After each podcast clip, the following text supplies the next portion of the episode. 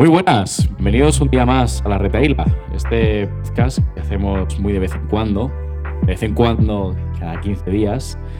Y en este episodio estamos en el episodio número 10, número redondo, y nada más y nada menos que con un invitado que esperemos que nos dé bastante juego en lo que viene siendo eh, pues todos los temas que vamos a tratar hoy, la verdad. ¿Qué tal, Jorge? ¿Cómo estás? Muy buenas, muy buenas a todos. La verdad es que tengo que decirte que ah, hemos estado charlando bien, pero ahora que justo me pones la cámara, bueno, la cámara, el, el micrófono se siente otra... Otro rollo. Otro rollo, tío. Cambia en la sala Sí, sí. El, el mood, ¿no? Como cuando te tocaba en el instituto que te decían, tú sal, y tenías que leer un speech, pues es lo mismo, se siente lo mismo. esa sensación, pero bien, bien, bien. Bien. Hoy no tenemos con nosotros al, al copresentador porque, bueno, pues como siempre, ya sabéis, la acaba liando.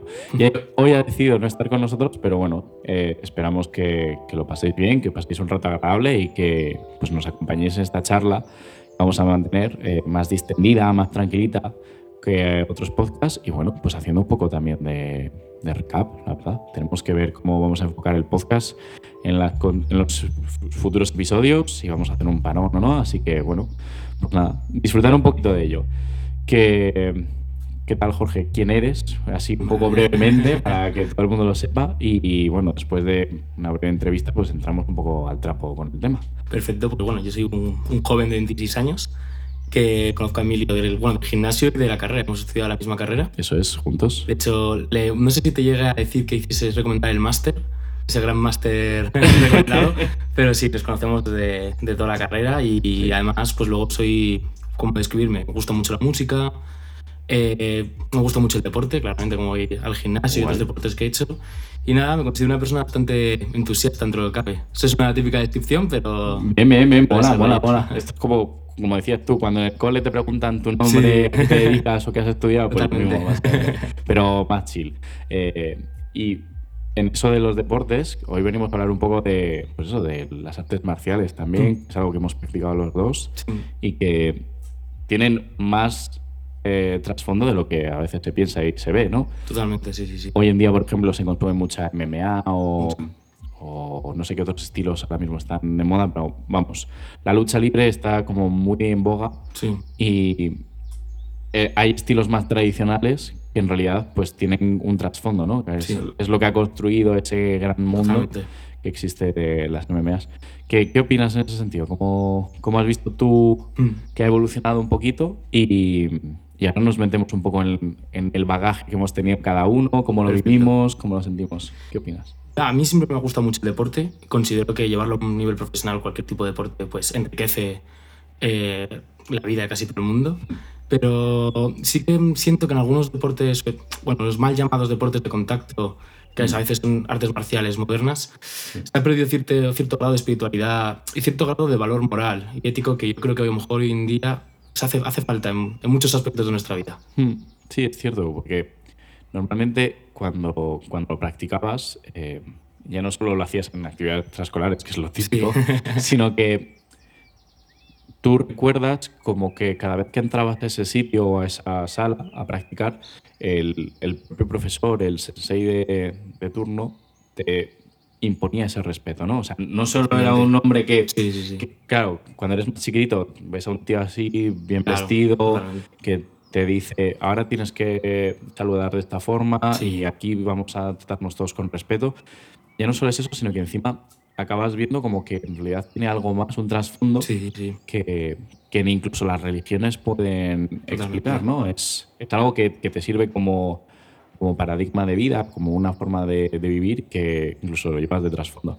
Totalmente. Cuando eras pequeño, o sea, sentías ese tipo de cosas y, y, Totalmente, sí. y es algo que notas que a día de hoy, pues como que no está tan presente, ¿no? Creo que se ha perdido mucho la figura del mal llamado sensei y hoy en día adoptado. Es una figura que para mí es muy complicada.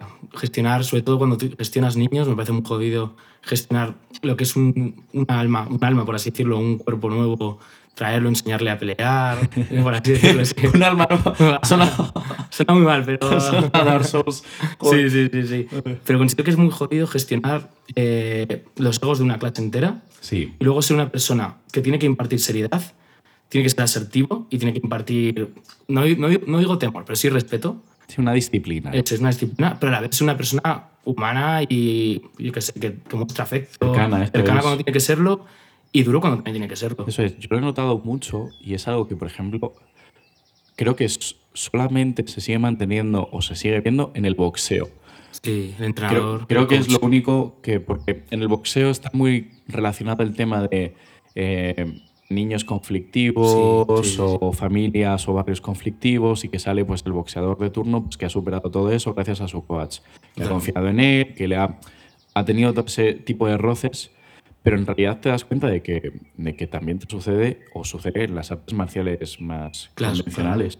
Cuando tú te apuntan, no, simple- es cierto que no todos tenemos que ser conflictivos, pero sí es cierto que te das cuenta de que hay personas que, que necesitan en ese momento de aprendizaje y de crecimiento también aprender a tener una disciplina. Totalmente. Ya no solo con, con su cuerpo, sino con su cabeza. De decir, las acciones que tengo, las cosas que hago, aparte de probar en el cole y sacar las mates Sí, adelante, eh, pues tengo Formar que... seres humanos modernos. Eso es, tienes que tener, pues eso, respetar la convivencia que tienes, ser una persona que entienda también que, que el mundo no funciona, pues eso, a golpe de machetazo simplemente.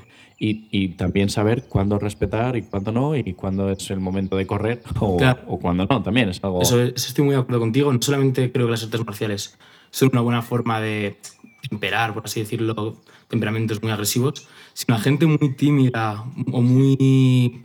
como los que se llevan totalmente pasivos, que aceptan, tal vez a, a forjar un poco más ese carácter. En ciertos momentos, a saber cuándo tienes que defender lo que es justo, lo que crees que es justo, como, como dices, cuándo correr, cuándo saber que esto no tiene sentido, pero también a dónde establecer unos límites y a forjar lo que, lo que he dicho, un carácter. Eso es. Yo lo, lo comparo a veces y lo pienso como los Boy Scouts, Sí, pero me doy cuenta que, por ejemplo, em, los Boy Scouts tienen un, un ranking, como toda sociedad a día de hoy, en el que pues llegas por lo que has hecho como hitos. En, el, en el- todas las artes marciales no son hitos como tal, es lo que te has esforzado Mm, sí. por hacerlo. Y lo que yo al menos sentía por mi parte cada vez que entraba en una sala con personas que tenían mucho más nivel que yo o cuando vas subiendo en niveles y, y te van cambiando de clases por edad, por todo lo que inviertes, eh, te das cuenta de que tú lo que haces es admirar a la persona de, de ahí arriba. Es cierto que, bueno, a los séptimos dan, octavos dan, pues ya es como un poco, queda Sí. muy lejos, pero de primeras es esta la, la sensación. Y sí es cierto que a día de hoy, por ejemplo, no eh, practico artes marciales principalmente porque me cuesta encontrar un gimnasio en el que pueda sentir Ya, eso, ¿no? O sea, tú, por ejemplo, has vuelto hace poco. He vuelto hace poco. Cuenta sí. cómo es tu experiencia en ese sentido. ¿Cómo ha sido un poco? ¿La vuelta o te cuento un poquito todo el recorrido? Si quieres un poco el recorrido, pero querría eh, también saber un poco la vuelta. Vale. Ya que estábamos comentando cómo nos sentimos ahora, Sí. pues... Mira, voy a voy a empezar por la vuelta. Yo, bueno, primero empecé en judo y ahora estoy volviendo a jiu-jitsu brasileño. Mm. Es una disciplina, lo siento si me escucha alguna vez mi maestro, espero que no, pero realmente considero que es un renacer del judo, por no decir que es judo. Vale. Lo único que el, el lo malo que ha tenido el judo es el estilo olímpico, que es muy bonito, muy visual y es necesario para, para los deportistas mayoritariamente para poder seguir viviendo, pero ha coaccionado, por así decirlo, lo que es el judo de verdad. Ya. Entonces, para mí volver ha sido un, un, shock, un shock, un shock total. Primero volver a, yo cuando, cuando estaba acabando, yo era cinturón marrón, nunca llegué a hacer el examen a negro, pero me tocaba hacer el examen a negro. Ujú. Y yo fue para mí un, así un shock volver a lo básico, al cinturón blanco. Cinturón blanco, clase de blancos, eso sí, adulto, no como cuando empecé de niño, pero ha sido pues aprender las bases. Considero que es verdad que al recordar las cosas de judo ha sido un, Sí. un remember que no quiero sonar aquí un poquito presuntuoso, pero sí que me No. considero que estoy un poquito más para el tiempo que llevo, que llevo más o menos 7 o 9 meses. Sí. eh, considero que tengo más nivel que el de una- un blanco Es normal. clásico, porque son deportes muy parecidos. Mm. Sería algo así como un boxeador que se apunta a kickboxing, por así decirlo. Bueno, ahora podemos comentar Sí, ahora las comentamos. veladas del año y todo Claro, mucha- mucha clave ahí, ahí. se, ahí se está viendo mucho también que, Sí. que la gente que ha tenido al menos no, no peleas en la calle. Los MLRs, por favor, fuera. no, no tiene ningún sentido. Sí, Pero sí, las personas que han vivido en ese sentido o han tenido experiencias de que le peguen en la cara Sí. cuando estás entrenando, todo ese tipo de cosas, se nota alguien que está preparado a alguien que simplemente se ha dedicado, pues eso, a hacer clases en un Sí, gimnasio. lo que se ha puesto muy de moda hoy en día. Eso es que simplemente es lanzar golpes al Sí. aire, hacer un poco de sombra y un poco más. Sí, realmente sí, realmente sí. Entonces, bueno, vale, para ti ha sido un poco volver. Sí. Es cierto que también cada uno tenemos artes marciales que nos llaman más que Sí, otras. totalmente. Desde aquí decir que cada una es, cada uno es libre de hacer lo que quiera y que todas son buenas. Ninguna es mejor o peor. Y Claro, siempre dependiendo de dónde quieras enfocar es. y lo que quieras enfocar. Por ejemplo, el Tai Chi creo que se considera un arte marcial. sí, Pero lo siento por los practicantes de Tai Chi, no piensen que por practicar Tai Chi van a salir airosos de la mayoría de situaciones. claro, tiene más filosofía. Y eso es- Claro. esto es lo que venimos a comentar, que, que hay una mezcla de cosas y que cada uno O sea, tienes que se sentirá a gusto Sí, en el arte marcial que quiera practicar. totalmente. y que es importante, porque al final lo que hacen, sea lo que sea, es forjar. Esto es como todo también. Tienes que encontrar un gimnasio o un sensei Sí, que, con el que compatibilices, digamos, esa sensación que tienes y que realmente te guíe a lo que, a lo que tú necesitas en ese momento, ¿no? totalmente, totalmente, tío. Yo, por ejemplo, pues el primero, claro, las primeras clases que tuve fue judo, que entré con 5 o 6 años Mm. y estuve hasta los 16, 17, hasta primero o segundo bachillerato.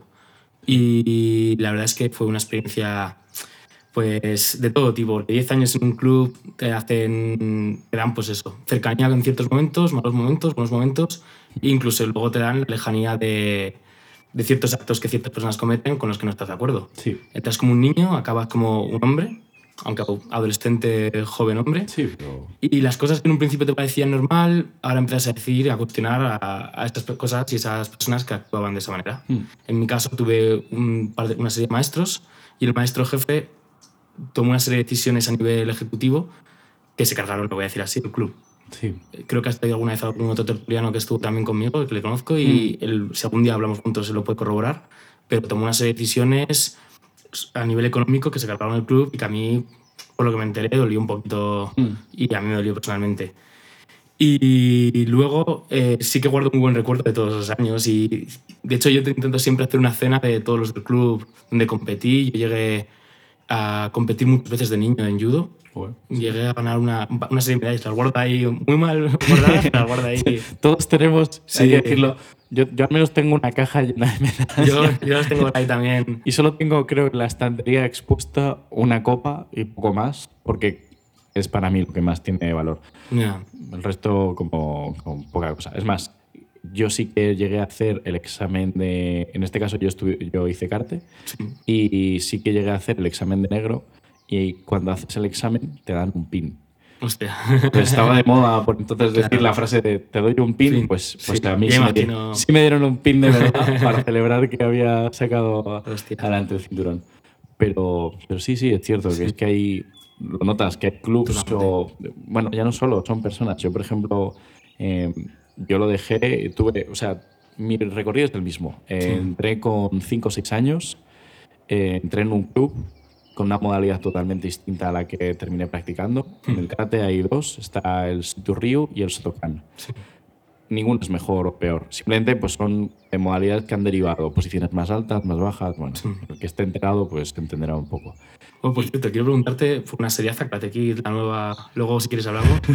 Ahí, Luego sabes de hablamos. Ahora, ahora vemos. Eh, De todas formas, creo que no la he visto. ¿eh? No lo has visto, vale. Eh, entonces, bueno, pues eso. Y, y entonces yo me cambié. Primero estuve en Sotokan y después me pasé a Sito Ryu. Y es cierto que noté la diferencia entre los clubes precisamente porque cuando es un club mucho más chiquitito, un club más grande, te tratan de una forma diferente. Ya. Y, y sí, también estuve hasta los 17, 18. Bueno, hasta los 18. Nada más entré en la carrera, pues tuve que dejarlo por otros He matado motivos. la carrera. Sí. Y, y ahora mismo no volvería porque, además de que, bueno, pues lo- las personas cambian, los profesores también se hacen mayores y sufren, pues, de enfermedades Eso o problemas, sí. ese tipo de cosas. eh, te acabas dando cuenta de que, bueno, pues que ya el grupo que hay, incluso el que Sí. sigues participando, porque sigues estando presente, pues ya no te llena tanto, ¿no? A ver, así a día de hoy, eh, de mi ciudad como tal, hay un par de. Bueno, hay uno que entrenaba conmigo y que ya era muy bueno, que ha seguido entrenando toda la vida y sigue siendo campeón de España. Entonces, bueno. a lo mejor lo conozco, pero luego me dices fuera de cámaras, porque puede que lo conozca. Sí, entonces, bueno, pues eso, que, que en realidad sí es cierto que te alegras por ello, pero que tampoco, tampoco te sientes que para volver. Y es más, me he planteado durante mucho tiempo el, el tantear otro tipo de artes marciales. Yo, de hecho, por ejemplo, no hice el negro por las decisiones que tomó mi entrenador mm. que se enemistó con la Federación de Judo. Eso es un problema muy gordo. Y también uno de los catalizadores fue que empecé en kickboxing. Que yo, quien no ha sido adolescente, ha visto golpes y ha dicho, además, kickboxing, boxeo, y dice, guau. Personalmente es un error que cometí, pero dije, judo es una mariconada. una decisión, una, una, una, frase que pensaba mucho cuando tenía 16, 17 años. Mm. Y luego, si quieres, hablamos de las artes modernas, de boxeo, de kickboxing. Y totalmente, tío. El, yo estaba como tú, diciendo, quiero volver, quiero volver. Quería volver al judo, pero ya con mi profesor, un que le había liado tanto que, por lo que luego entendí, se cargó el gimnasio a nivel económico, más decisiones, incluso algunas decisiones con, con perjurio, que se dice. Uf, vale. Entonces, sí, ese tipo de cosas. Pues no, sabes que no puedes volver ahí, que tienes que, que otros sitios y puedes seguir practicando tu, lo que, o sea, tu modalidad o tu arte marcial, pero es cierto que también hay, veces que, que, nace una curiosidad, ¿no? O sea, hemos partido desde un principio, lo que estamos hablando es que eh, lo importante es cómo te forma el carácter. Y al final lo que acabas buscando es que ya no solo haces una práctica que, que conlleva un deporte y que, que, realmente vives y sientes, como el que baila, sino que encima quieres eh, ver cómo puedes mejorar y aprender cosas nuevas que en realidad complementen eso que has aprendido siendo tan pequeñito. Sobre todo porque te marca mucho. Yo, yo es algo que es, digo y recomiendo aquí a todo el mundo, es que practiquen un arte marcial en algún momento, aunque sea una semana, que sí es cierto que, que, es muy raro a lo mejor, o que es muy divertido porque de, vez en cuando la gente se anima simplemente por ver pelis, pero vas una temporada, aunque sean un par de semanas, y ya está. Y, y te vas con esa experiencia y entenderás que sí, son a veces ciertos círculos un poco raros primeras, pero cuando estás integrado te das cuenta de que llevas mucho más, que aprendes mucho más y que incluso lo puedes extrapolar a cualquier concepto que tengas en la vida o, situación que, vivas. Totalmente. Yo eso lo viví luego en el segundo modalidad que hice, que fue, ¿Mm? estuve un tiempo en boxing, un profesor buenísimo que había competido, a lo mejor no había llegado nunca a un alto nivel de competición de boxing, pero el tío como profesor me parecía una persona muy inteligente a la hora de gestionar. Era un grupo de adolescentes jóvenes entre 16 y 20 años. Cómo gestionar las clases de manera que sean serias, pero sigan siendo atractivas para los jóvenes. Y aprendí mucho y ahí me di cuenta de un estilo diferente totalmente, de agarrar como es el judo, agarrar, tirar, someter a impacto. Yo nunca había recibido un puñetazo en la cara hasta que me metí en kickboxing y estuve de los 16 en ese club, 16 a 17 y medio, mm. quebró el gimnasio total, no, no solo del club, sino del gimnasio en el que también hacía judo, por cierto. Y luego eh, entré en otro, en otro gimnasio aquí donde vivo y en ese gimnasio conocí a un gran profesor también de boxeo, cuyo hermano es un campeón mundial y todo. Español, medio español, medio ruso. Eso es como puedo decir sus nombres. Sí.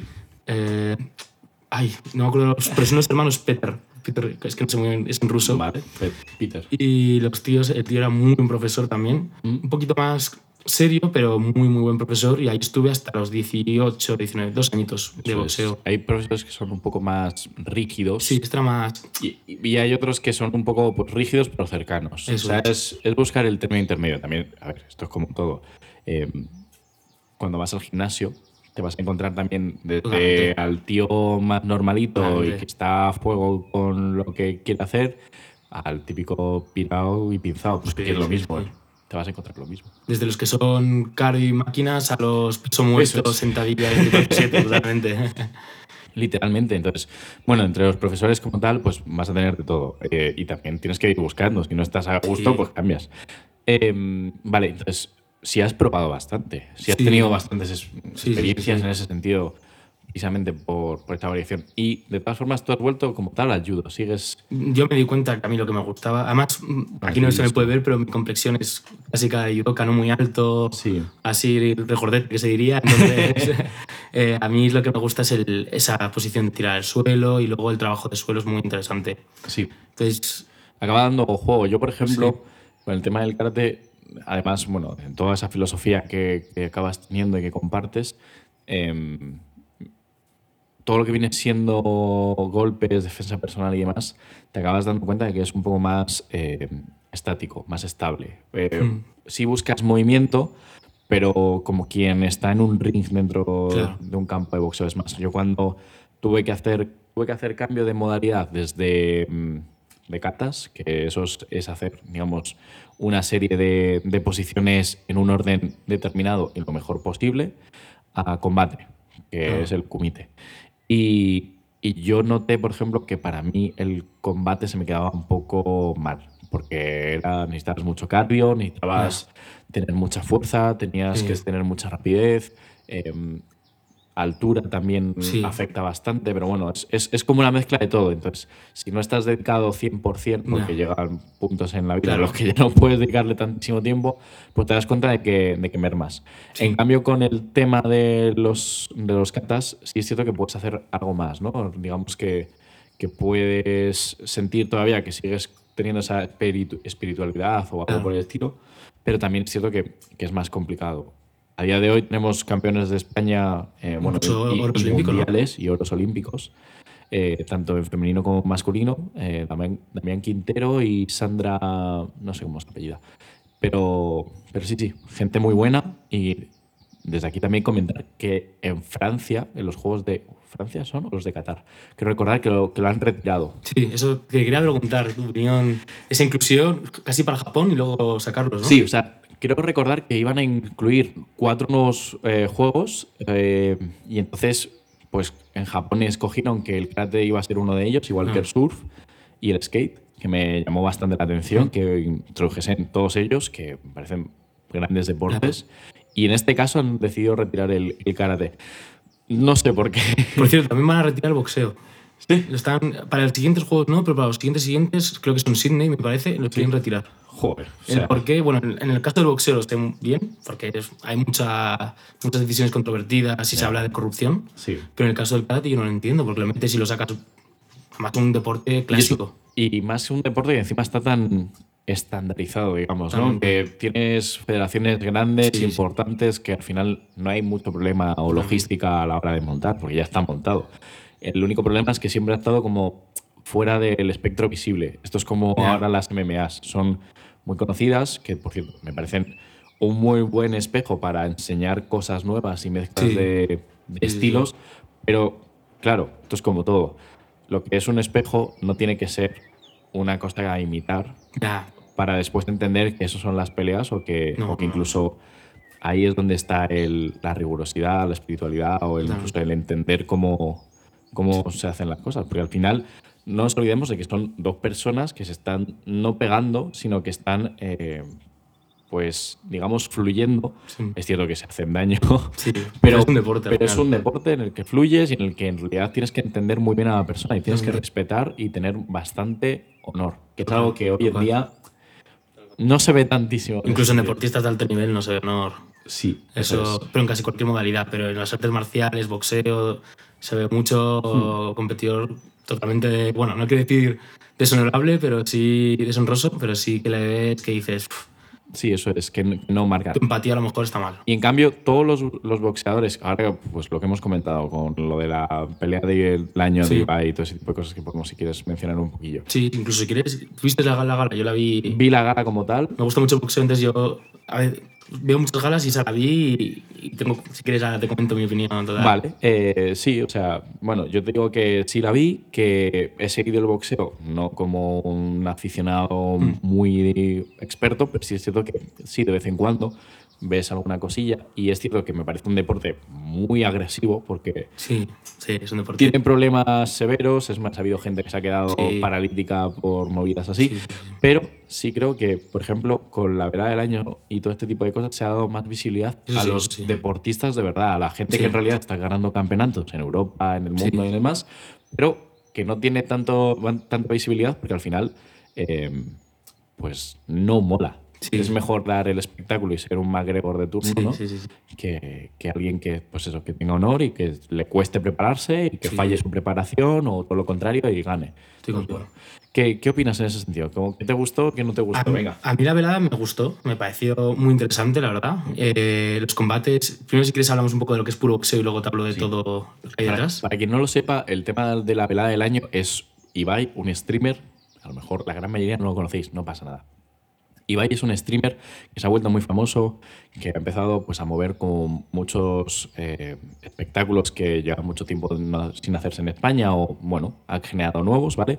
Eh, por cierto, el Grand Prix que todos conocemos, pues, por ejemplo, está incentivando para que se mueva, ha dado las campanadas, bueno, se está convirtiendo en un personaje público bastante conocido.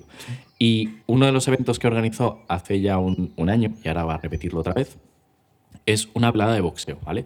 En la que, en lo que suben a personajes públicos famosos que se supone que nunca han eh, combatido ni hecho nada en particular para, eh, digamos, que se peleen entre ellos y también enseñar, bueno, pues eh, lo que suponen las preparaciones, lo que supone también hacer deporte, incentivar también, bajo mi punto de vista, lo que viene siendo un deporte honorable, también el, el hecho de lo importante que es hacer ejercicio físico, además de estar tirado en casa jugando o, o lo que tú quieras. Eh, entonces, bueno, pues eso, ha organizado ese tipo de eventos. Vale, entonces, ¿qué opinas en ese sentido? ¿Cómo lo A- viste? A nivel boxeo me gustó mucho, la verdad es que hubo, hubo peleas ma- mejores y peores, claro. La mejor para mí fue la de Jagger Virus, donde se vio, Sí, ahí se vio bastante técnica, la se vio verdad. técnica, se vio do- dos luchas de dos estilos muy diferenciados. Eso es. Y sobre todo se notó los entrenadores. Se notó los entrenadores, sí, se sí, notó sí, sí. muchísimo. Eh, es más, el Jagger, eh, que es un streamer también, eh, se entrenó en un gimnasio que se ha vuelto bastante famoso en, en Usera, la verdad. No sabía eso. Sí, sí, es un, es un gimnasio que...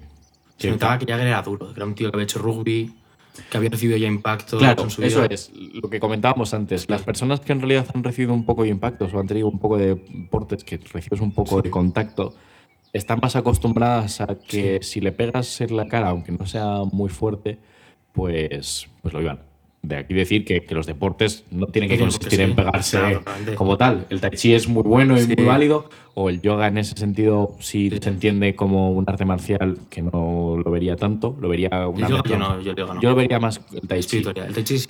Entonces, eh, pero bueno, en este caso, pues era full boxeo, contacto y a tres rounds, creo recordar. Hmm. Eh, sí, a mí Jagger me pareció bastante. O sea, lo veía muy tosco. Es que era más estético Virus. Mucho más, se movía más. Sí. Tenía mejor juego de pies y mejor movimientos. Y fuerte no lo, o sea, no lo vi. Yo lo que vi es que realmente la- el posicionamiento a Sí. nivel de cadera era mucho mejor. Incluso los pies, cuando ves cómo adelantaba los pies. ¿Los de Virus o los de.? los de Jagger, para acercarse como tal, sabía hacerlo bien, se abría por el exterior, todo ese tipo de cosas, ese tipo de gestos o detalles que poquito a poco sirven para ir ganando. Eh, eso sí, no vi ni un gran fondo, ni un No. gran peleador con una fuerza. No, lo que está sentido. metiendo la gente que se le está yendo con No, bueno, esto es como siempre. Sí. A gente le gusta montar y Sí. ya está. Y sobre la de este año, ¿qué, qué opinas? ¿Cómo, cómo lo Pues, ves? por ejemplo, la, hay alguna, esta vez la he visto mucho más desnivelado todo, a priori por los nombres. Por lo que he visto, primero Jagger se va a pelear con el actor. Sí, no sé quién es, pero sí. Sí, yo no he visto las series en las que ha actuado, sé que sale en la, en la Casa de Papel. Sí, creo recordar. Jaime Lorente o algo así, Llorente me parece que Puede se llama. ser, sí, eso es. Jaime Llorente. Y Es- le saca ya una cabeza, mm, 15 kilos de peso, eh, sí, 15 kilos de peso, ya lleva un año entero de experiencia, el otro no tiene experiencia. O sea, si el chico hubiese sido un- una persona que ya llevaba cierta experiencia, te lo compraría, pero... Sí, no. Pero, O sea, a- que a no es lo mismo pelear en, Claro. en pantalla, que sí es Sí. cierto que, que todo ese tipo de trabajos se hacen Sí. eh, con especialistas de verdad, Claro, pero no es lo mismo eso a recibir un impacto directamente en la cara. eso es. Entonces, a la larga yo creo que también él ha comentado como que no tenía mucho tiempo de preparación, Pues que no iba a subir de peso porque iba a estar en... Sí, en- muy peligroso. que, que- que sí, que yo lo entiendo. En Instagram es muy bonito, se ve, Sí. se ve muy chulo en las fotos. Estar así de mazado todos queremos estarlo, llegaremos a algún momento, pero no es alguien que digas que pueda recibir una, una pelea contra un tío que encima le saca Sí. bastante altura. Y la altura en el boxeo es, Es bastante, muy importante. bastante importante. importante. eso es. Y eso yo lo veo una, una temeridad, personalmente. Sí, pero bueno, veremos a ver si hay un poco de espectáculo ahí en medio involucrado o no. la otra pelea que estoy viendo bastante tensa eh, es la de Momo, que no conocía Sí, el tío argentino. ese, ¿verdad? El argentino, y Carola. Claro. Eh, es cierto que estoy viendo bastante intensidad en los entrenamientos muy bueno. O sea, por ejemplo, el año pasado veía que Virus entrenaba y subía y decías, bueno, pues venga, va. Le veía con miedo. Todo Sí. el mundo lo decía. Tú decías, venga, va, le estás metiendo caña, pero Sí. no veías ese, ese punto de, de kime o de ki que la gente, que, se, que es lo que se comenta en las artes marciales, ¿no? De fuerza, de un poco de tirón. Además, para- creo que se quiso basar mucho en Ali, como que sea Ali, y era como, tío, no eres No, Ali. Ali, no. Ali era una fuerza de la naturaleza, no eres Ali, tío. No, no, y, y además que ese tipo de cosas y saber cuál es tu estilo, no puedes copiarlo de alguien, simplemente buscar tu estilo y eso lleva muchísimo Sí. tiempo. Entonces, no sé, son cosas como muy particulares. Bueno, y esa es la que estoy viendo un poco más, como que más, más bombo va a tener. Después, Sí. las chicas que se pelean, pues, bueno, vale, que se diviertan. Yo es que no las conozco a ninguna de las dos como, vamos, como nada. No tengo ni idea. claro, esa es la cosa, que yo tampoco las conozco. O sea, no lo menciono porque sean chicas, Sí. lo menciono porque se nota un poco que está hecho más por el espectáculo que Sí, porque realmente sean chicas peleándose. Es más, dentro de las MMAs, lo que viene siendo combate de chicas, me parece una locura. Creo que hay cada día que digo yo, o sea, oja- ojalá Hay muchas muy duras, conocerlas porque dices, esa, esa chica brutal, son más bestias incluso que los fuertes. tíos. Además, es que se nota mucha diferencia entre cómo pelea una mujer que un hombre. Sí, Las mujeres son, ah, para mí, más estéticas. Los hombres son más rudos, apelan más al wrestling Cierto. puro. Las mujeres suelen ser un poco más marciales, que se dice a la hora de. Mm, sí, sí, y además suelen tener incluso más garra muchas Sí, veces. sí. Les Amanda. Nunes, por ejemplo, es una tía Eso durísima. es. Entonces, sí, eso sí mola. Pero bueno, en, la- en el combate este de las dos chicas que van a pelear en. Sí. Pues tampoco veo mucho. Tampoco. Lo único positivo es que sí que son de la misma altura, más o menos, creo, a lo mejor 3 o 4 centímetros y el mismo peso. Sí, Que eso, bueno, pero por lo demás, un poco más, la verdad. Sí. No sé, veremos a ver cómo, cómo evoluciona y al final es lo que acaba quedando, porque en realidad sí es cierto que es una buena forma de tener como visibilidad Sí. del deporte, porque sea boxeo, pero, Sí. pero podría ser cualquier otro deporte y es cierto que, que Y además- viene bien. te voy a decir una cosa, tío. España tiene un, un gran déficit de, de, no digo deportistas, sino de afición al deporte. En España es fútbol, Sí, fútbol y luego, por tercera, de fútbol, fútbol y si eso, algo de básquet, tenis y motor. Sí, es cierto. Y, por ejemplo, eh, no, no mucha gente lo sabe, pero ayer un boxeador español, Sergio García, tuvo una eliminatoria mundial. Nadie ha hablado nada de él. Hace poco Kiko Martínez, que es otro boxeador, en ya, ya es campeón mundial, perdió y nadie, ha- nadie ha hablado nada de él. Y en MMA igual, los españoles, bueno, en judo y en karate, cuando son olímpicos se habla, pero de fuera de las olimpiadas, Pero se habla justo cuando ganan. claro, Y se menciona incluso. cuando son posibilidades de medalla. Eso es. Entonces dices, vale, que yo lo entiendo, que, que a lo mejor no es el deporte que prima, pero Sí. te das cuenta que no solo es las artes marciales, también sucede en más deportes. Sí, sí, sí, sí. El balonmano muchas veces está también opacado. O sea, Sí. es cierto que a lo mejor pues, si España ha pasado a cuartos, pues sí, se menciona. Pero tanto el femenino como el masculino, como, da igual, todo este tipo de cosas como que se quedan ahí muy, Totalmente. muy atrás. Y es cierto que tampoco se puede enseñar todo, Ya, pero a veces ya, sí se pueden hacer ciertas menciones, es importante. Totalmente, totalmente. Mira que a mí me gusta el fútbol y entiendo que el fútbol es el deporte, el deporte rey, pero una cosa es estar hablando de fútbol y otra cosa es que te pones las noticias y se habla más de si Cristiano Ronaldo tira el móvil a un niño que si ha, ha pasado un evento deportivo de verdad. Sí, bueno, por eso. Yo, yo con la opinión del tema de ver noticias, Ya, últimamente, estoy- últimamente estoy bastante en contra porque opino que nos dan a, a ver lo que realmente Lo que interesa, sí. interesa para ellos, no lo que realmente interesa para ti. Y si a ti te interesa, pues te lo buscas. Es, eh, y es cierto que es un poco más coñazo, pero bueno, al final es la única forma de aprender y de buscar cosas nuevas. Vale, bien. Entonces, eso con el tema de, de la pelea de la velada del año. Sí. Y, y volviendo un poco al tema de, de las MMAs y demás, ¿qué opinas con, con esos mm, personajes que surgen ahora, que en realidad se muestran que vienen de, de distintas artes marciales, que han hecho mezclas, etcétera? Mm. ¿Qué- ¿Cómo lo vives? ¿Qué, o sea, ¿te parece bien? Mm, A ver, yo creo que el espíritu, no así como el nacimiento de las MMA, que yo creo que es un error, aunque es muy visual, era ver qué arte marcial o deporte era más, más eficaz. Sí, eso sí. Y yo eh, creo primero, bueno, todo es lo típico de mucha de película de acción, Mm. que se dice no es el estilo, sino el luchador. Eso es lo primero. Y segundo, sí que creo que a cambio se ha perdido que las MMA se han estandarizado. Casi todo el mundo hace algo muy parecido. Sí, es cierto. A ver, es normal también, claro. porque al final es a lo que tiende una industria que mueve millones. Sí. Pero, pero sí, es cierto que también se nota un poco fría a veces, ¿no? Sí, Digamos. Ha perdido ese punto de, wow, cuando yo era niño lo veía como, un chico de karate se pelea con un chico de Muay Thai. Y veías ahí un poco ese choque de estilos. Ahora hay como tres o cuatro patrones de luchador y no se sale de ahí. Que sí se sale, pero realmente es como cinco o seis estilos y la gente se mueve ahí. Entonces, eh, como deporte me gusta mucho, pero sí que creo que, mira, lo voy a decir así, nunca llegará al punto mágico que tiene el boxeo, al menos en Estados Unidos. Sí. Porque no, le falta ese, eso que siempre se ha hablado del boxeo, de la nobleza, del espíritu de recuperación. Es cierto que, que, es un deporte como que está muy vinculado también a las, a las ruedas de prensa. O sea, sí, sí. El, el trash talk que dicen los, los americanos.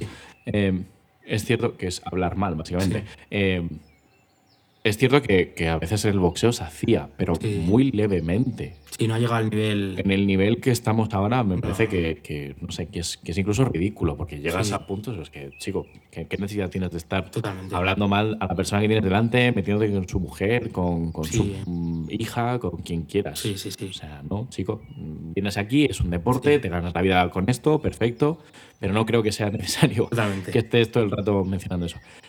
También te quiero mencionar sobre el tema de, pues, bueno, no sé, si es el kickboxing como tal, en, bueno, un poco sin protecciones, el kickboxing que existe en, en el sudeste asiático, que es un deporte que en realidad mueve muchísimo dinero.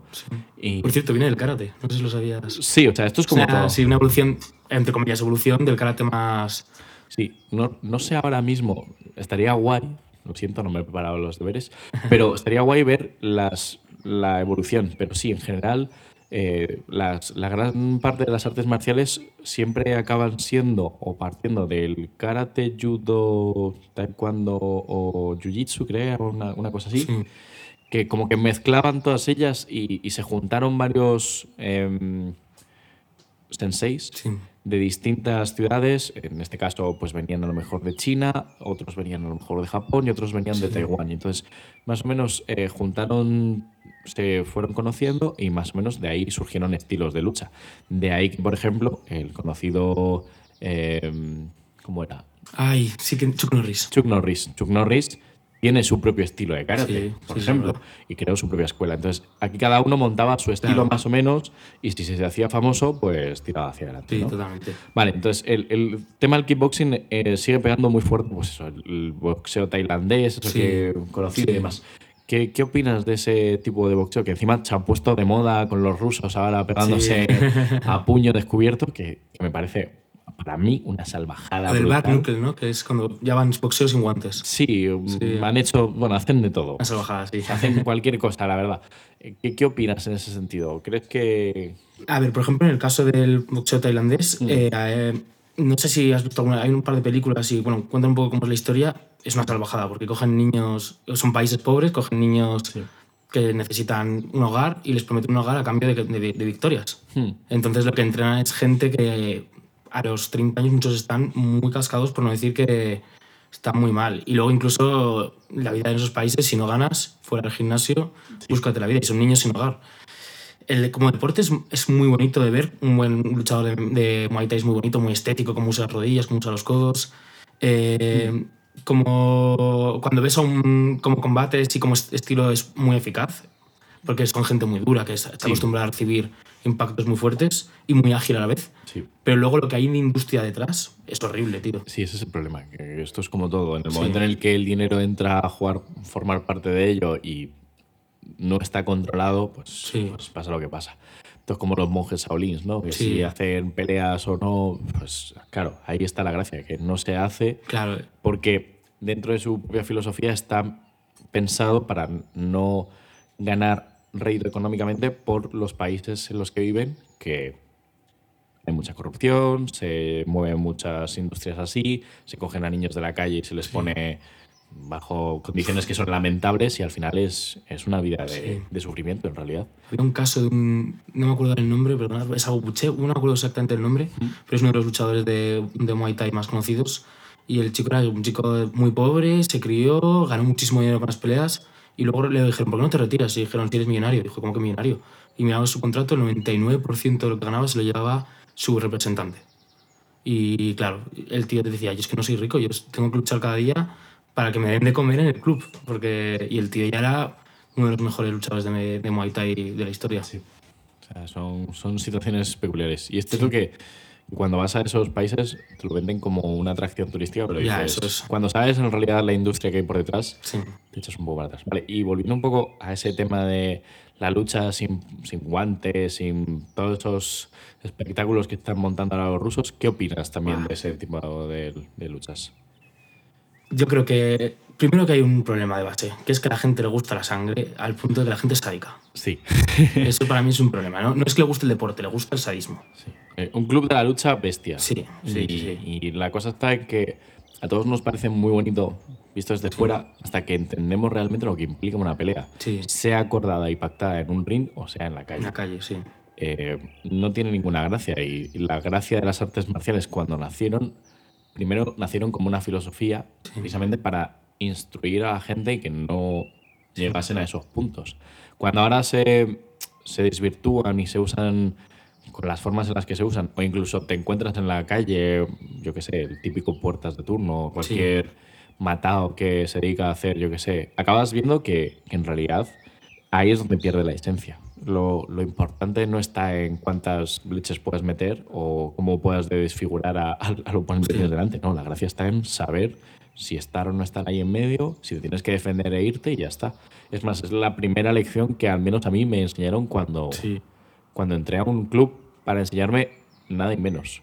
Fue directamente decirme, eh, esto es mejor correr antes de tener una pelea. Y si no puedes correr, al menos escabullirte de alguna forma con las cuatro cosas que te enseñamos para que te vayas. Para mí ese es uno de los pilares que hace la diferencia entre un arte marcial y un deporte de contacto. Eso es, el espectáculo, como siempre. Vale, y voy a meterte un poco en salseo y vamos a dejar este, este aspecto más o menos. Vale. Y volvemos pues a cosas más, más normalitas.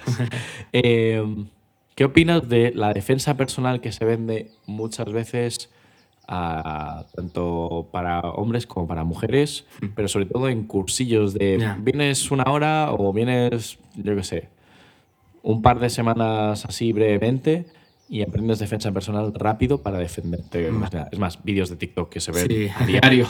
Voy a serte muy claro. Para mí la clave es la honradez.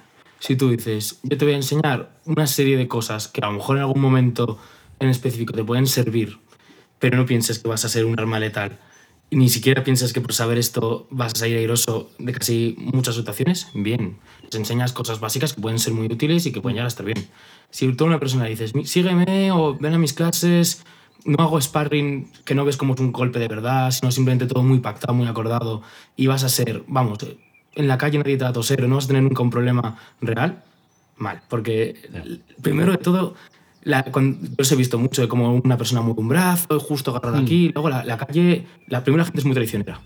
Golpea rápido, sin avisar, cuando todo está muy calmado, no sé si yo lo he visto muchas veces, y yo nunca, casi nunca he tenido peleas, pero ves en la- solamente saliendo de noche como la gente de repente está calmado, ¡pa! le mete un bofetón.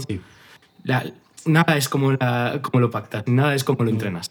En la calle es otra, otra liga donde la gente es muy agresiva, es traicionera, un mal golpe que a lo mejor en, en un ring no pasa nada te puede dejar tonto.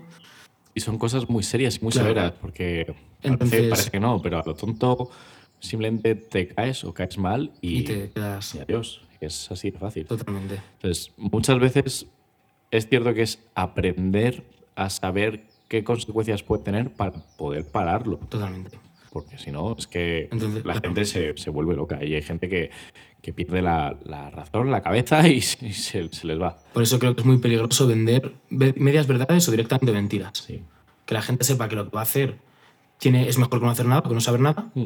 pero que no por ello eres eh, Bruce Lee, ni mucho menos. Justo, eso es. Entonces, que al final acabas viendo que, que Claro. hay situaciones en las que dices, chico, o sea, no. Y luego hay algunas que son irreales. O sea, a mí, yo, un consejo: si te sacan un cuchillo y lo único que quieren es robarte y darte la cartera, dásela. Si te sacan una pistola, reza porque el tío no quiere hacer nada. Hmm. No pienses que por saber nada realmente, o incluso puedes ser airoso, pero las posibilidades de que tu vida acabe Son muchas. son muchas y es mucho mejor perder dinero Hmm. que perder mm, la vida. Entiendo que si van a hacer daño a tu familia o a alguien que quieres o a ti mismo, a partir de ahí usa lo que puedas.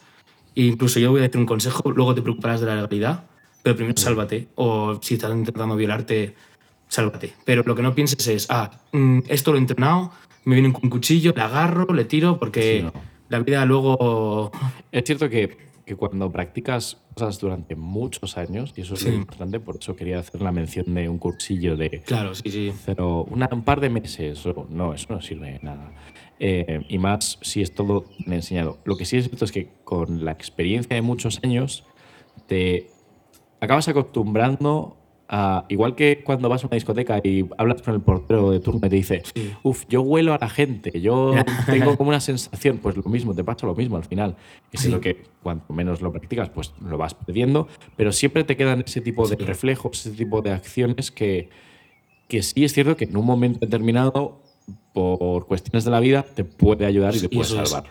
Pero no fuerces para estar en esa situación porque no siempre va a funcionar. Incluso sabiendo cuáles son los riesgos, por eso te digo, si te van a atracar, Hmm. da el dinero. Yo no voy a. O sea, si te sacan un cuchillo, aunque el tío no tenga ni idea y seguramente le ganes, ya solo por ese porcentaje de que te pille, aunque solo sea un poquillo, ya te joda un poco. Sí, sí, está claro. Claro. Sí, está Pero si, si ves que lo que el tío quiere es, por ejemplo, eres una chica y crees que el tío lo que quiere es violarte, ahí eh, es mejor estar prevenido que simplemente pensa- ir pensando que la vida y que el mundo es un lugar amable. Cuando, Justo- ya, pero sobre todo también en esos momentos es tampoco acabar en shock. Por eso Claro, cuando, cuando eso estás en ese tipo de cosas, que esto es muy fácil de mencionar, pero a todos nos cuesta. O sea, sí, sí, sí, sí.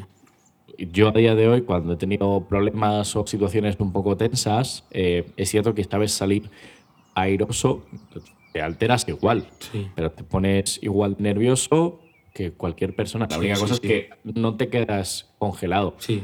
O no te lanzas con, sin, sin ton ni son. No, Sí. piensas las cosas un poco y al menos te da lo suficiente como para recular Sí, y, poder salir del, del tema bien. Eso es lo importante y esas son las Totalmente. situaciones que realmente para mí son importantes. También, por Sí. ejemplo, lo he visto, y esto es un poco duro, no sé, seguramente a, la gente no le parezca bien, pero eso lo he visto con el tema de eh, la defensa personal que se enseña incluso a, a los cuerpos de seguridad de- del Estado Ahora ahora te cuento, sí. es un poco telita. Sí. Eh, hay veces que sí, está bien, pero está claro que es- están, están hechas para eh, te agarro de esta forma, sé un par de formas y ya está. Y, y está claro que sí, la gran mayoría de las personas pues te, sirve. Y, y sobre todo cuando vas acompañado de otros cinco tíos o de dos.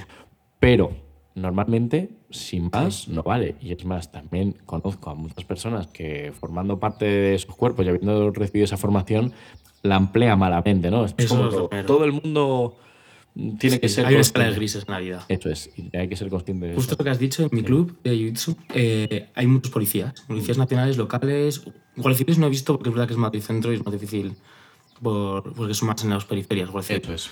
Pero por el- lo que me han contado es que ellos han salido de Ávila, que es donde dan la formación, y les han enseñado tres cositas que luego, a la hora de la verdad, pues sí son eficaces, pero no del todo. Entonces ellos van muchos a Jiu-Jitsu a reforzar esas cosas que y a incluso a aprender más. Sobre todo porque les enseñan con la extensible, con, Sí. con la pistola, que si te cojo y te retuerzo por aquí y demás. Entonces dices, yo incluso he estado practicando o practiqué durante un tiempo con algún compañero así y decías, vale, ok, me tienes pillado, pero porque Sí. en realidad me estoy dejando desde el minuto uno. Si el Sí. minuto uno, en vez de La gente de- se revuelve. dejarme, me estoy revolviendo, Más que eso es otra cosa. La gente en la calle, muchos van puestos de ciertas drogas que les hacen perder la razón y donde Y una dolor. persona normal, eso es el dolor, donde una persona normal para, esa gente sigue. Eso es. Y entonces es importante conocer los puntos de dolor, sí, pero, pero es que hay Claro. veces que la gran mayoría de personas no, no te funciona. Eso es, eso es verdad. Bueno, vale, pues sí, un poquito mencionando Mm. eso. Y, y ahora ya para ir rebajando, ir dejando ya el tema y, y, Sí. pues más o menos ir cerrando. eh, venga, mencionamos un poco el tema de las películas Perfecto, yo y, soy muy apasionado. y también el tema de que en realidad dentro de las películas existen personajes que sí son reales, que, Sí. que han generado incluso su propia escuela, como hemos comentado con el tema de Chuck Norris y Bruce Lee. Pero también hay otros que, pues bueno, que son un poco más, más ficticios. Y eso sí, cada uno también tiene sus egos. Esto es como Sí, Van Damme, sí. que tiene un ego muy alto y es un crack en lo suyo, pero... ¿Sabes quién dicen que es el peor? Se me ha olvidado su nombre, tío, pero este que hace Aikido. Sí, Steven Seagal. Steven Seagal ¿Quién que es el peor, el más capulla de todos? tuvo, además se, se conoce que tuvo como un enfrentamiento con, con Bruce Lee, o creo recordar, no, no, no era Bruce Van Lee, Damme, era, ¿no? no, era Van Damme, perdón, cierto, Van Damme, se me ha ido la pinza, Bruce Lee ya estaba muerto, con Van Damme, y, y Van Damme le dijo que, que se pegaban sin problema Ya, en su casa, porque el que Seagal iba diciendo por una fiesta que habían montado en Los Ángeles que él era mejor, que podía con él, bla, bla, bla, bla. Sí. Y cuando se enteró de que estaban mencionando eso en la fiesta, dijo, bueno, nos salimos al jardín y nos peleamos. Pero bueno, son, son Sí. historias que quedan ahí, que a saber si son reales o no, pero, pero que sí, que se acaba viendo que Sí. quién tiene honor y quién entiende un poquillo que sí, que puedes hacer películas y al final es entretenimiento. Que hace las, las cosas con, con un poco de Sí. sentido y de enseñar y quién es simplemente, pues... ¿Qué Podemos decir niñato, tío. ¿Quién Sí, niñato? eso es. Y está claro que, que en Hollywood todo se... Ya. Por ejemplo, Bruce Lee ¿eh? era un cocainómano. No sé, no sé si lo sabías, pero se ha mostrado que el tío estaba muy adicto a la cocaína. Muy, muy adicto a la cocaína. Bueno, son cosas de- Claro. del momento. Pero, por ejemplo, todo el estilo de Bruce Lee es cierto que es tiene una filosofía, sí. muy- tenía una filosofía muy particular que, que era muy llamativa, pero también es cierto que muchas de las cosas que salen de sus películas Ya, no son. Sí, son cosas que están muy edulcoradas. totalmente. Y es cierto que también conocemos que ha habido escenas que han repetido 50 Claro, veces claro. hasta que salga bien y otras muchas que dices, bueno, esto está pactado y montado. Totalmente. Otro que, por ejemplo, ha hecho mucho por ese tipo de cine ha sido Jackie Chan. A mí me encanta Jackie Chan. Pero sí, como ¿Eres fan de él? soy fan de. O sea, como cuando ves una, una escena hoy en día, por ejemplo, de Marvel, Hmm. todos son cortes en las peleas. Cierto. Ves un puño de repente lo ves ese otro. Pero sin embargo, ves una coreografía de Jackie Chan y todo es fluido. Lo que pasa es que no pienses. O sea, seguramente un luchador de MMA en su mismo peso se coge a Jackie Chan joven y, le, y seguramente peleando en la calle puede que le gane, bastante seguro. Mm. Pero era un tío súper atlético, muy flexible. y sus películas a mí, a lo mejor a nivel guion son lo que son, pero el tío lo importante es eso, que entendamos que esto es entretenimiento. Eso ¿no? es. Que al final es mostrar otro tipo de cosas y Totalmente. estas más. sí, Entonces, sí, yo, yo opino igual que Jackie Chan, por ejemplo, es que ha sido un tío que, que se ha roto piernas. sí, además no usa dobles, eso. Eso es, no usa dobles, igual que quien no hace Misión Imposible. Soy malísimo con los nombres. Tom Cruise. Tom Cruise, eso es. Eh, Tom Cruise igual. Hay muchas escenas que se hace que no ha, ha usado Sí. dobles. Entonces, en el tema de Jackie Chan se nota la fluidez Sí. en que todo es un mismo corte y que al final, en realidad, es el tío repitiendo una y otra vez. Es más, al final de las películas les gusta muchísimo Ya, poner- ponerte las escenas B Sí. que no han salido bien y el tío metiéndose guarrazos ahí constantemente. Y dices, joder. Hay Es que tener valor, hay que tener Sí. valor para hacer muchas cosas que hacer. para hacer eso, así como si nada, es, es un especialista más al final. Entonces, Aunque tengo claro que Bruce Lee era mejor artista marcial que Jackie Chan. Creo Sí. yo. Pero creo que Jackie Chan ha sido un. Te da un aire, un carisma y un aire mucho más tranquilo de persona que te da más, más entrañable. es un entretenimiento. Entonces, Sí. al final, lo que acabas viendo de un sitio a otro, pues unas son películas de Sí. nicho y que ve cuatro, los cuatro pirados que somos que nos gusta Sí. el rollo. y el resto son cosas que a lo mejor el gran público pues alguna vez ha visto, ¿no? Claro. Entonces, ese tipo de cosas, pues sí, se nota. Pero sí, al final es, es abogar por, Sí. Por mejorar lo que viene siendo la imagen de las artes marciales y de lo que hay por Sí, detrás. sí, sí. Por ejemplo, las películas de Ip, Ip Man, Ah, ser, buenas, sí. eh, me parecen las primeras. Las- Yo he visto la 1 solo. Bueno, y la 2. No, la 1 y la 2 he visto, sí. Puede ser. El resto creo que hay hasta cinco. Sí, ahí Que ya. ya ahí es como, por favor, no más. Pero bueno, entiendo que es el cine recursivo Sí. barato, como quien se ve la película de terror barata, pues lo mismo. Eh, Fast and Furious 8. Eso es. Entonces, eh, yo ahí sí que he visto, al menos en las primeras, esa filosofía que sí se Mm. trata de transmitir, de enseñar, de, de todo ese tipo de cosas. Incluso hay gente que ha aprendido qué es el, el estilo del borracho Sí. eh, gracias a, A Jackie Chan. a Jackie Chan. Sí, Que sí, porque suena un poco a coña, pero en realidad es un estilo que, que es real. Mm. Que lo haga en la película o no, bueno, pues no. Pero sí es cierto que, que al final lleva al gran público que ese tipo de cosas se conozcan y es algo que, que es importante porque al final hay mucha cultura ahí en medio. ¿Cuántos hemos entrado en arte marcial por una película? Yo no Yo- especialmente, pero sí Yo no porque que mi padre me metió, me pero luego- incentivaba Sí. a decir, es llamativo, guay, me parece guay. Y es cierto que, que no es lo mismo, eh, pero, pero sí es cierto que, que dices, bueno, pues esto a lo mejor a alguien le puede servir como, Sí. como incentivo para entender un poco la filosofía, lo que hay Ah, detrás, que eso al final es lo importante, ¿no? El tema de, si haces una coreografía mejor o peor y demás, o ganas más torneos o menos, que también es lo que ves en, en muchos clubs cuando entras, que la gente solo piensa en ganar, Sí, cuántas sí. competiciones has ganado y si no eres bueno, pues te recluyo y, te, y al final tienes que andar cambiando de, de Totalmente. entrenador. Eh, vale, bueno, entonces en el cine tú crees que, que sí existe un- una buena representación y hay alguna persona que, o alguna película que se nos olvide que, que, crea- que quieras mencionar o que quieras Mira. recomendar en aspecto. De recomendarte voy a recomendar unas cuantas, pero sí que creo que es una buena representación, pero sabiendo lo que es. No pienses, por ejemplo, una serie que ahora, Cobra Kai. Sí, Eh, se ha puesto muy de moda Cobra Kai, son las clásicas de Karate Kid de toda la vida. Ahora llevado desde el punto. No sé si has visto Karate Kid 1, sí. la clásica. Sí. Pues es- ahora la historia es desde el, el- el malo, el chico que perdía, el chico que era el bully, pero. Sí. Y el tío, pues lo que ahora lleva su vida y desde esa derrota le marcó. Hmm. Y ves un poco eh, cómo son los combates. Bueno, centrándome en lo que son los combates. No, es- yo no he estado nunca en una, combate, en una competición de karate, pero no, la gente no hace un backflip y en- mientras No. cae mete una, una patada con el talón y justo se apoya. No, Es más, todas las películas de Karate Kid, desde aquí lo digo, lo siento, lamentablemente no son así. Y Claro. existen muchas modalidades incluso no he practicado de karate, porque existen modalidades con armas verdaderas, o sea, con espadas, con lanzas y, o sea, unas movidas que yo he dicho, no sé quién es el fumado que se mete ahí en medio, Claro. pero yo no. Eh, y sí, no, no, no, es, esto es cine, al fin y al Claro. cabo. Pero bueno, es cierto que a todo el mundo le marcó el tema de Miyagi-san Sí. diciendo dar cera por ir que cera. recomendándote, ¿no has visto antes Cobra Kai la serie? No, no he visto la serie. Pues te va a gustar mucho, a mí me gusta mucho porque se ve el mundo, eh, una escala de grises. Nada, No es este es bueno, este es malo. Lo ves desde la perspectiva del malo de las originales y ves que en el pobre, ¿por qué actuaba así? Porque tenía un entrenador, no tenía padre, no quiero hacer mucho spoiler, pero no tenía padre y fue entrenador sub-sensei. Y pues sensei era una persona ex-militar forza- forjada en unos valores que para mí son erróneos a nivel marcial Eso es.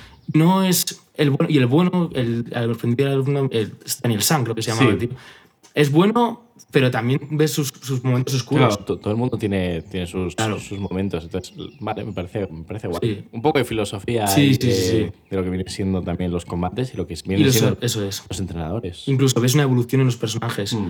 el tío el protagonista no es igual al principio que ahora mismo como está la serie Bueno, bien, pues nada, me la, Entonces, me la apunto como, sí, a mí me gusta mucho como recomendación. Está en Netflix. está en. Netflix de hecho a mí ahora mismo me parece mm, de las series que están en emisión me parece de las mejores. Es verdad que tienes que tiene que ir un poco el rollito adolescente. A mí no me va demasiado, pero rollos, eh, ¿cómo se llama esta serie de, de los chicos que se encontraban un alien, que se hizo muy famosa?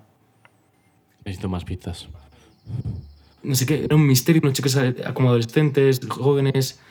Bueno, pues es ese rollo, como los Goonies, ese rollo. Ah, vale, vale, vale. Pero no me acuerdo ahora mismo de la serie que te digo. Vale, eh, Stranger Things. Stranger Things, justo te hablaba de esa. Pues es del rollo, tiene que ir ese rollo de que las han puesto muy de moda de ver series y tiene esos dramas adolescentes que a lo mejor a mí, en mi caso, me aburren un poco. Pero luego ese punto de cómo nadie es malo por naturaleza o, o es intrínsecamente malo y nadie es intrínsecamente bueno, eso a mí me gusta mucho. Sí, bueno, pues me parece, me parece guay. Me miraré a ver de, de verla como tal y Sí, yo creo que te va a gustar. ¿eh? iremos viendo. y bueno, yo creo que vamos a dejar por aquí. Es cierto que hemos, hemos abarcado mucho en el tema de Hmm. lo que viene siendo las artes marciales y, y la filosofía que hay un poquito detrás.